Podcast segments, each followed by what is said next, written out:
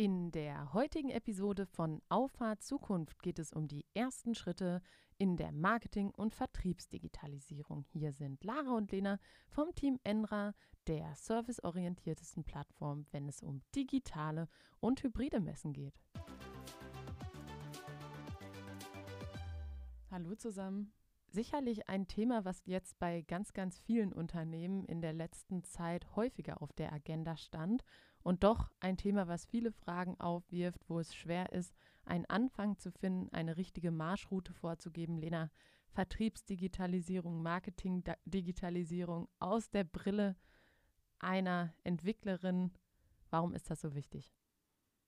Ja, wichtig ist es einfach, äh, um mit der Zeit zu gehen, um konkurrenzfähig zu bleiben. Märkte werden enger äh, und gesättigter.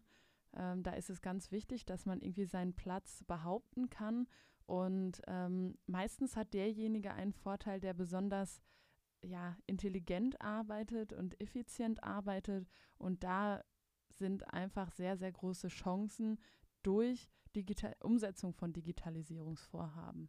Absolut. Und ich denke, dass der größte Unterschied eigentlich zwei Bereiche sind. Also wir haben einmal den Bereich Prozessoptimierung und wir haben einmal den Bereich, ähm, naja, alles, was so rund um die Digitalisierung von Lead-Generierung und so weiter stattfindet. Vielleicht zur Prozessoptimierung, du hast es gerade schon gesagt.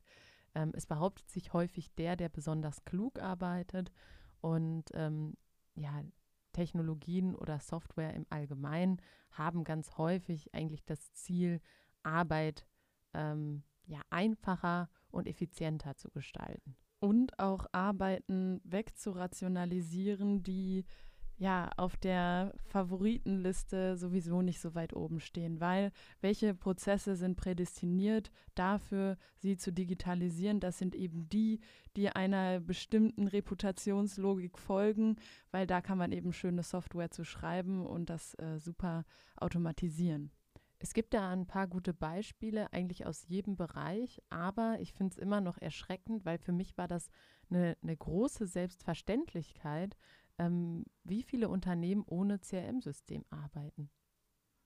Ja, also da gibt es definitiv ähm, Unternehmen, bei denen das der Fall ist. Und da wäre jetzt so mit Hinblick auf deine anfängliche Frage ja eigentlich mal ein guter Ansatzpunkt, oder nicht? Also ein CRM-System war für mich eigentlich schon vor Corona äh, wichtig, weil je mehr Kunden du betreust und je mehr Wissen du über diese sammelst, desto besser kannst du auf sie eingehen. Und das fängt mit ganz, ganz banalen Sachen an. Wenn du weißt, wann der Gegenüber Geburtstag hat und dran denkst, ja, dann hast du einen tollen Gesprächseinstieg und derjenige weiß, okay, ähm, der hat an mich gedacht und ähm, gratuliert mir zum Geburtstag. Und darüber hinaus ist es auch so, wenn du irgendwo anrufst und dringend eine Auskunft willst, ähm, dein eigentlicher Gesprächspartner aber gerade nicht erreichbar ist, dann hast du natürlich in einem CRM-System die Möglichkeit, Gespräche nachzuvollziehen und demjenigen trotzdem zu helfen. Auf jeden Fall.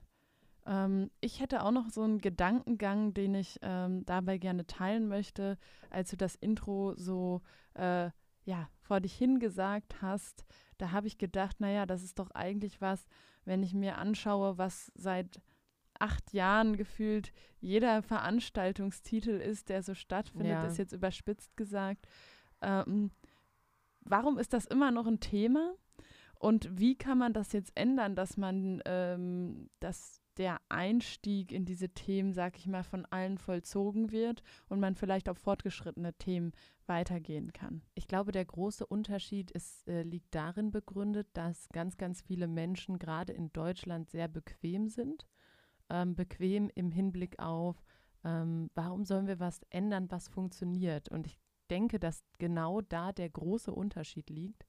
Und zwar ist Digitalisierung nicht, ähm, ja, ist der, da ist, sag ich mal, jetzt in dem Sinne äh, von denen aus gesehen kein Bedarf. Aber das Problem ist, der Bedarf wird entstehen, sobald die Digitalisierung durchdringt. Und dann bist du zu spät dran. Und das muss man, glaube ich, verstehen dass es darum geht, auch Erfahrung zu sammeln, weil, das wissen wir auch, ähm, wir reden ja jetzt nicht über die Technologien, die uns die nächsten 50 Jahre prägen werden. Wir reden über die Technologien, wo wir uns vorstellen können, dass die in, der, in naher Zukunft einen Einfluss auf unser Leben haben werden. Und deswegen würde, also muss man sich auch gerade im Hinblick darauf eine gewisse Offenheit bewahren und ähm, ja, Möglichkeiten für sich eben evaluieren, wo man anfangen kann. Ja, also vielleicht ist es auch eine Erwartungshaltung, die äh, man erstmal äh, überdenken muss. Trifft natürlich auch wieder nicht auf jeden zu, aber ich glaube, wenn man sich vorher bewusst darüber ist, dass das kein Vorhaben ist, was mit einer Projektdauer von acht Wochen dotiert ist, sondern dass es ein ähm, ja, immer fortlaufender Prozess ist, der im besten Fall nie abgeschlossen ist. Wenn man merkt, dieser Prozess ist nie abgeschlossen, ich glaube, das ist ein sehr gutes Indiz dafür, dass man vieles richtig macht. Und ähm, wir müssen von diesem Wir bleiben beim Alten, was funktioniert, denken weg und die, die Veränderung auch genießen. Absolut, das muss man mögen lernen, sage ich immer. Ja, aber das macht es doch auch eigentlich spannend. Absolut. Ähm, vielleicht an der Stelle interessant, nochmal auf unsere Kundenstruktur einzugehen. Und zwar glaube ich, auch da haben wir so zwei Lager. Die einen äh, machen ähm, eine digitale oder hybride Veranstaltung und sind nachher so richtig angestochen und sagen, ja, was können wir jetzt noch machen und in welche Bereiche könnte man das entwickeln? Wie kann man Veranstaltungsformate weiterentwickeln? Wie kann man vielleicht auch die äh, Interaktion ähm, die, die Vernetzung stärken, indem man häufiger zusammentrifft und nicht nur einmal jährlich auf einer Weltleitmesse. Und dann haben wir die andere Kundengruppe, die sagt, ähm, ah, was müssen wir denn jetzt noch digitalisieren? Wir haben doch jetzt eine digitale Messe gemacht und wir haben uns doch jetzt digitalisiert. Und ähm, da ist, glaube ich, dein Ansatz zu sagen, ja, man muss merken, das ist ein Prozess, der nie aufhören wird, ähm, denke ich schon fundamental. Und auch da ist das Bewusstsein wichtig, dass es nicht nach Schritt 1 getan ist. Also das ist eher ein Marathon und nicht ein Ein-Meter-Lauf. Ähm, das ist, also es ist nicht damit getan zu Beginn, weil ähm, auch in der Anwendung von Digitalisierungsangeboten lernt man am Anfang erstmal ganz schön viel dazu und kann sich vielleicht gar nicht auf alles gleichzeitig konzentrieren. Das liegt in der Natur der Sache. Und wenn man das ein zweites, ein drittes, ein viertes Mal macht, dann kann man schon ganz anders an die Sache rangehen. Man kann überlegen, wie kann ich meine Erfolge noch steigern? Wie kann ich aus der Basis, die mir an Leads ähm, äh, geboten wird, noch mehr Konversion erwarten? Und das sind ja alles so Themen, die hat man beim ersten Mal noch gar nicht auf dem Schirm. Ähm, deshalb finde ich das ganz wichtig, wer den ersten Schritt geht und da ähm, investiert, der muss auch den zweiten gehen, ähm, weil die in meinen Augen die Chance von, ähm, ja, mit einem hohen Erfahrungswert korreliert. Und das finde ich ganz wichtig, dass man sich dem bewusst ist. Ist ja auch äquivalent, wenn wir jetzt beim Thema Messen bleiben, zum analogen Messebesuch. Wenn du das erste Mal auf einer analogen Messe bist, dann geht auch nicht alles, alles glatt. Und vielleicht der eine vergisst oder verkalkuliert sich ähm, in seiner, ähm, seiner Versorgungskalkulation. Der nächste hat irgendwas vergessen, der andere, keine Ahnung, hat anderweitig hat Probleme. Ähm, das ist ja auch ein Prozess, dass sich das richtig schön einspielt. Ähm, deshalb ja. finde ich, muss man ähm, gerade auch bei allem, was man neu anfängt, so der Anfang ist der allerschwerste, aber wenn man diesen Anfang überwunden hat, dann muss man einfach weiterlaufen. Ja, das denke ich auch. Und man muss sich vielleicht auch erstmal einen abgesteckten Bereich zurechtlegen. Ja, nicht alles auf einmal. Genau, richtig. es gibt so viele Kanäle, die ich bespielen kann. Es gibt so viele Möglichkeiten, die ich umsetzen kann. Ich kann einen Blog machen, ich kann die sozialen Netzwerke täglich bespielen, ich kann ähm, einen YouTube-Channel machen, ich kann wirklich so viele, auf so viele Möglichkeiten zurückgreifen. Und das kann am Anfang vor allem überfordernd sein weil man auch erst in der Umsetzung und in der Erfahrung eben so wächst, dass, dass es nachher leichter wird. Ja, das und, lähmt auch, ne? Ja, wenn man und, zu viel hat. Und ähm, vielleicht nochmal spannend an dieser Stelle darüber nachzudenken, gibt es eigentlich ähm, noch Vertrieb und Marketing ohne einander? Also ich finde ja immer, also bei uns ist es relativ klassisch verteilt im Moment. Also wir machen Marketing, um Leads zu generieren und der Vertrieb bearbeitet sie dann, beziehungsweise das Marketing bearbeitet sie mit verschiedenen Content-Bausteinen, mit verschiedenen ähm, ja, Materialien und Co. Aber eigentlich müsste man das ja etwas ähm, mehr zusammendenken, dass man sagt, okay, ähm, Vertriebler ähm, oder man betreut einen Kunden von A bis Z. Das wäre so meine Wunschvorstellung. Ich, ich weiß nicht, ob das realistisch ist, weil natürlich auch jeder unterschiedliche Stärken hat und jeder unterschiedliche Bereiche besetzt. Aber eigentlich wäre es das Beste, wenn einer einen Lied von A bis Z betreuen könnte. Ja, wenn man ähm, wenn man da jemanden hat, der dazu in der Lage ist, ist das natürlich top. Ähm, allein weil sich die, der Kontakt ähm, oder der Ansprechpartner für den Kunden nicht ändert. Ich würde jetzt beim ersten Hören äh, sagen, dass es sowas nicht gibt, weil Gibt's schon, ähm, aber es ist nicht die Normalität. Also es ist nicht die Regel und ähm, es ist auch gar nicht schlimm. Jeder hat halt seine, seine Stärken und Schwächen und das, deshalb gibt es ja auch Felder, ähm, die entsprechende Stärken und Sprechen dann mehr ansprechen als andere. Deshalb glaube ich, ähm, dass ähm, man Vertrieb und Marketing vielleicht nicht separat denken sollte, aber ähm, vielleicht durch äh, bestimmte Software-Tools eben so ausgestaltet, dass sie gut ineinander verzahnt laufen.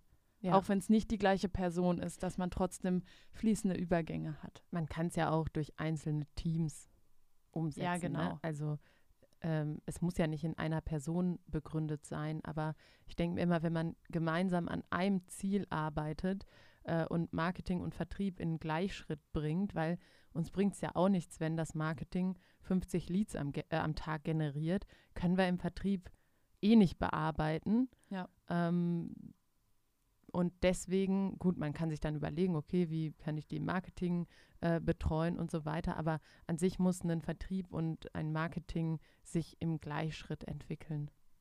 So, Lara, jetzt wäre es mir noch wichtig. Ähm, wir haben jetzt ganz viel geredet, aber. Ich glaube, das ist beim Podcast ja, so. Ähm, aber ich brauche jetzt so eine, eine, sagen wir mal, eine These. Wo legen wir los? Wie kann man jetzt anfangen? Bisher sind wir so auf dem Ergebnisstand, aller dieser Vorträge, die, die ich mal besucht habe. Und jetzt müssen wir uns abheben und meine Handlungsempfehlung aussprechen. Ja, mache ich gerne und ich, ich droppe auch eine, eine These, die dich hoffentlich nicht enttäuschen wird. Okay. Je komplexer ein Themenfeld ist, desto geringer oder desto weniger umfangreich sollte dein Plan sein. Weil, nee, das ohne Scheiß, das meine ich total ernst ähm, dass bei komplexen Problemen Demotivation auftritt, wenn du einen Plan machst, wo du dir nachher denkst, wie soll ich das umsetzen? Und andersrum gedacht ist es, wenn ich mit einer Umsetzung anfange und sei es nur ein ganz kleiner Punkt, dann kenne ich das Themenfeld nachher schon viel besser und kann meine Umsetzung durch eine Konzeptionierung nachher in die Erweiterung bringen. Ja, finde ich einen spannenden, spannenden Ansatz. Ähm, ich glaube tatsächlich, dass bei dem ähm, Thema es einfach wichtig ist, irgendwo anzufangen. Ähm, das ist so ein bisschen äquivalent zum Programmieren lernen. Es gibt nicht diesen einen Weg, um zu einem guten Programmierer oder einer guten Programmiererin zu werden. Aber man muss an einer Stelle anfangen und dann wird der ganze Prozess ein schon leiten. Ja. Das ist vielleicht ein etwas frustrierender Plan, zumindest für Menschen, die gerne planen. Aber ähm, ich finde das zum Beispiel total entspannt, dass ich mich nicht vorher hinsetzen muss und irgendwie einen großen Plan aufstellen muss. Ja, ich glaube, das ist einfach eine, eine, Typenfrage. Und womit kann man starten? Vielleicht äh, äh, nehmen wir für uns das präsenteste Beispiel, wo wir auch am meisten Erfahrung drin haben, äh, die Betätigung auf äh, digitalen äh, und ja bald auch hybriden Messen. Ich glaube, da ist ähm, ein riesen, riesen Potenzial auch ähm, für Unternehmen, die sonst ähm, nur analoge Messen besucht haben, ihren eigenen Messeerfolg zu deutlich zu erhöhen und auch die eigene Kundenbetreuung ähm, deutlich zu verbessern. Ähm, das haben wir jetzt im letzten Jahr oder über ein Jahr jetzt schon ähm, sehr hinreichend ausprobiert und äh, viele richtig gute Lösungen für Unternehmen gefunden. Da ist definitiv äh, ein Ansatzpunkt zur Lead-Generierung auch und auch zur Prozessoptimierung, zur Betreuung dieser Leads. Absolut, das ist ein gutes Thema zum Starten, weil äh, es einfach viele Analogien zur analogen, analogen Welt äh, gibt. Und ähm, da braucht man dann nicht so eine hohe Vorstellungskraft, warum jetzt was funktioniert, weil ganz, ganz viele Sachen im Internet basieren auch einfach auf Zufällen.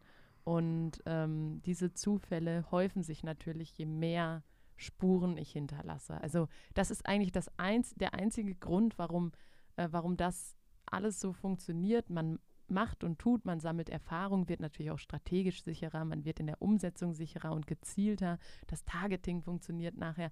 Aber am Ende ist es der Moment, wo zufällig jemand, der bereit dazu ist, auf deine Informationen trifft und nachher so ein Match entsteht. Und diese Momente müssen so häufig wie möglich erreicht werden. Und die Wahrscheinlichkeit, jeder, der so ein bisschen Statistik kann oder ein Grundverständnis für Statistik hat, ähm, der weiß, je größer meine Basis ist, desto höher ist auch die Wahrscheinlichkeit, dass bestimmte Zufälle darin passieren. Da gibt es auch ein Buch zu und das gilt auch für das analoge Leben ähm, die These dieses Buches ist, den Titel weiß ich gar nicht mehr genau. Ich weiß aber, welches du meinst. Ähm, das war so eine Gleichung, oder? Ja, das, ähm, da hat man sich der Frage gestellt, ob Erfolg Glück ist. Und ähm, da war die Antwort ähm, auf diese Frage, ähm, dass man je mehr Chancen man quasi streut, desto höher ist die Wahrscheinlichkeit, dass ein Erfolg eintritt und ähm, dass manche einfach erfolgreicher sind, weil sie mehr Chancen gestreut haben und das aber eigentlich total gleich, ähm, gleich verteilt ist.